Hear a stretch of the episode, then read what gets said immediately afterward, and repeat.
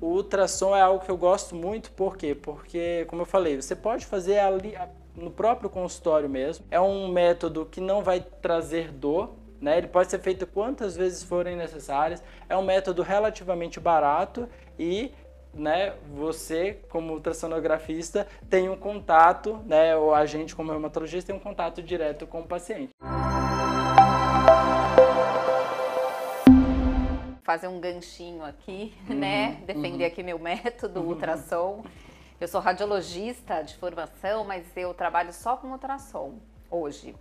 E é isso aí, ultrassom é um exame de fácil acesso, a gente tem na clínica, né? Tem dentro do consultório e isso é muito bacana. E ele é um exame, o que eu mais gosto assim é que ele é dinâmico, né? Então a gente faz um exame, a gente faz manobras, por exemplo, ah, dói quando levanto o braço, o meu ombro. Então eu examino levantando o braço. E isso é, é super legal. Porque às vezes eu faço o exame e os pacientes me perguntam, mas não devia fazer uma ressonância?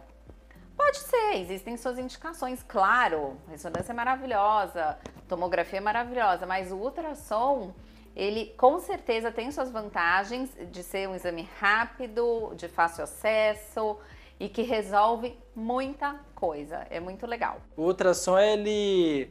Eu sou apaixonado por ultrassom, então assim, eu sou muito suspeito para falar, né? Mas é, a gente sabe que cada método de imagem ele tem sua indicação, tá? Ele tem seu momento, digamos assim, de brilhar, né?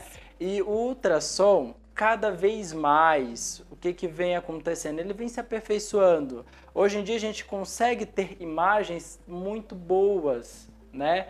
Antigamente, há 10, 20 anos atrás, talvez a gente tivesse certas limitações com relação às definições de imagem, mas hoje em dia a gente tem realmente aparelhos que são que basicamente resolvem. A gente tem, é, inclusive, acesso a possibilidades com ultrassom que não tem outros métodos, né? Por exemplo, avaliação de inflamação, né? Eu sou um... Eu, eu como reumatologista, a gente sempre faz... Sempre fica naquela, ou é mecânico, né? Ou é traumático, ou é inflamatório. Então a gente sempre tenta fazer essa diferenciação. E para a gente, por exemplo, existe o Doppler, né? Que é um método que só tem no ultrassom, que a gente consegue é, fazer ali naquele momento, ver se, por exemplo, uma área está inflamada, se está cheia de vasos, que às vezes pode estar tá associado com o quadro da inflamação, e isso para a gente já resolve grande parte dos nossos questionamentos, né? Então é uma outra coisa ali que a gente consegue lançar mão de forma muito rápida e a gente tem uma resposta também bastante confiável e que inclusive é, fala pra gente, olha, você tem que se preocupar mais ou menos com isso. Aí eu queria perguntar agora, né, pra, pra Renata, como é, né, que o...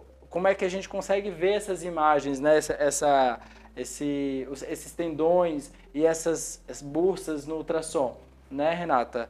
Uh, eu vou pedir agora para o Christian também colocar uma imagem só para a gente ter uma ideia, né, uh, de um ultrassom de tornozelo, aí que para gente, para vocês verem mais ou menos e a doutora Renata falar para a gente um pouquinho mais sobre isso.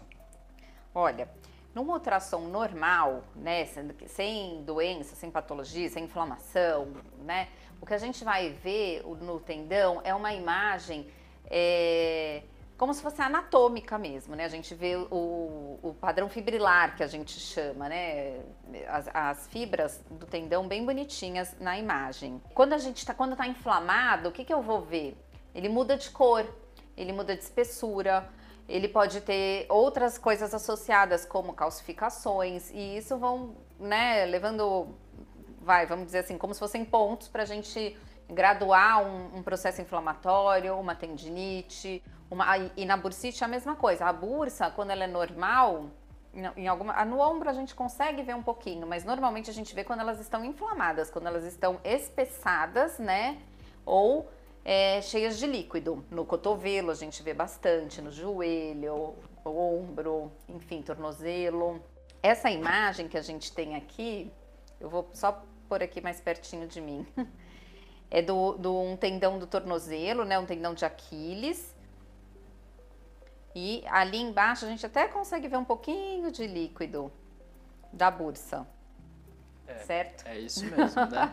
Então essa é uma imagem bem fácilzinha de, de, de, eu acho que todo mundo compreender mais ou menos, né? Até porque o tendão de calcâneo, a gente, né, o próprio paciente ele sente realmente como é um tendão grosso, a gente consegue ali palpar de uma forma mais fácil, ele entende que isso é uma corda mesmo, né? Sim. Que é um, né, uma estrutura, e aí quando você vai ver, é como se fosse uma corda mesmo, né? A corda, ela é feita por fios, né? Ela é uma junção de vários fios. E aí ver esses fios todos alinhadinhos, bonitinhos, é esse o aspecto, digamos assim, de um tendão normal. Não é isso?